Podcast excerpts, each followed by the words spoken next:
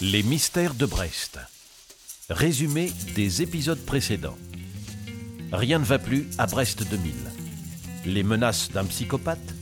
Jacques, disparu en mer, puis ressuscité, qui tente de tuer Robin, lequel ne parvient pas à convaincre la fille du marin, Kalana, de cette histoire de dingue.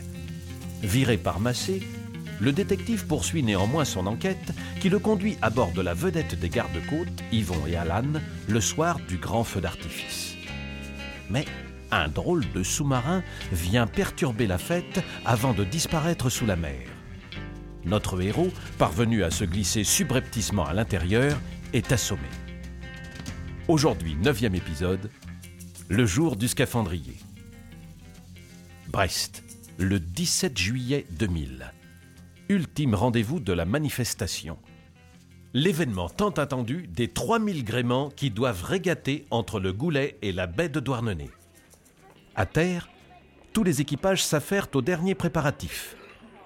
Non loin du quai Malbert, et perdue dans la masse des gens, une jeune fille, curieusement accoutrée, se dispute avec un certain Hubert Massé. Je vous en conjure, cher Kalana, renoncez à ce projet insensé. Ça suffit, Massé. Si Robin a disparu aujourd'hui, c'est en partie de notre faute. Et puis j'ai déjà vu mon père se servir de ce scaphandre, c'est enfantin. Je descendrai un à un les échelons.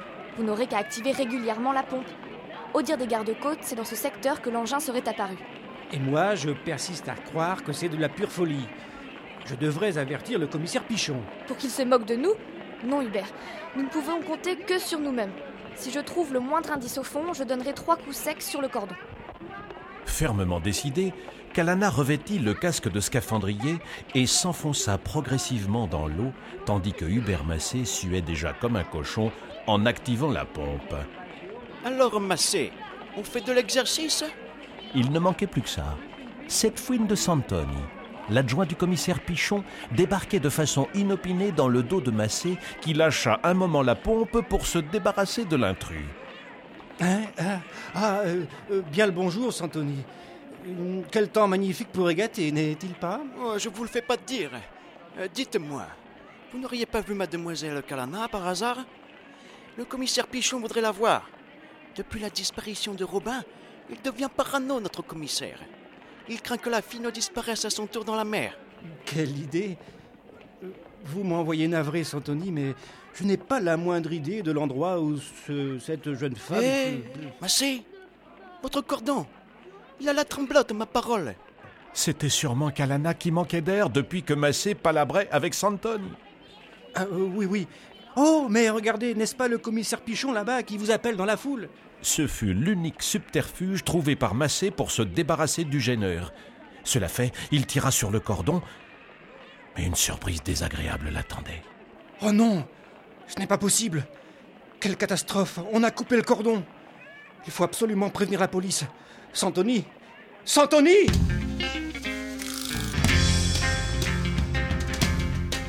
Laissons Hubert Massé à ses angoisses pour retrouver, à plusieurs kilomètres de là, un personnage que nous connaissons bien, le privé Robin émergeant lentement de son sommeil.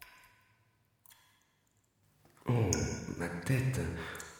Mais qu'est-ce que je fais ici? Ah oui, le feu d'artifice, Yvon et Alan, le sous-marin, le coup sur ma tête et le trou noir. J'ai dû être enlevé par le psychopathe. Il m'a enfermé dans cette cellule, le bougre. Mais j'entendais pas. Robin sauta aussitôt sur sa couche et fit mine de dormir. Le geôlier n'était autre que Jacques. Il apportait un plateau de vivres pour son hôte qu'il déposa sur une table au fond de la pièce. Mais comme en cet instant il tournait le dos à Robin, celui-ci saisit l'occasion et plongea sur Jacques. Le voilà, HS. Oh, j'espère que je ne suis pas allé trop fort. Puis notre ami enferma le marin dans la cellule et prit un escalier qui le mena dans un vaste corridor de roches. On entend le bruit des vagues. Il crie des mouettes au loin. Oh, je suis certainement en proximité de la mer. Finalement, Robin déboucha dans une gigantesque galerie. Ses yeux s'ébahirent à la vue du spectacle qui s'offrit à lui. Ça alors On dirait un laboratoire. Il y a des machines partout, des éprouvettes, et puis tous ces dessins affichés sur les parois. On dirait des plans de bateau. Le détective contemplait ainsi ce curieux laboratoire lorsqu'il entendit quelqu'un venir. Il se cacha aussitôt derrière une machine et reconnut avec stupeur. Allez, avance, Kalana. Mais lâchez-moi, vous me faites mal, sale brute. Ah, maudite péronnelle Aussi sauvage que son père, hein. Attends un peu de goûter de mon vivre d'obéissance, et tu seras merci Robin, toujours dissimulé, observait le savant fou. C'était un homme de petite taille, d'un certain âge, vif et nerveux, qui présentait la caractéristique d'avoir un strabisme divergent si prononcé que lorsqu'il se retourna subitement vers Robin, celui-ci ne comprit pas immédiatement à qui il s'adressait. Sors de ta cachette misérable Je sais que tu es là Ok, je me montre. Mais lâchez cette fille immédiatement. Comment diable Robin et Kalana vont-ils s'en sortir? Qui est exactement ce savant fou? L'énigme touche à sa fin, chers auditeurs. Alors ne manquez pas le dernier épisode des Mystères de Brest, le jour de la bataille navale.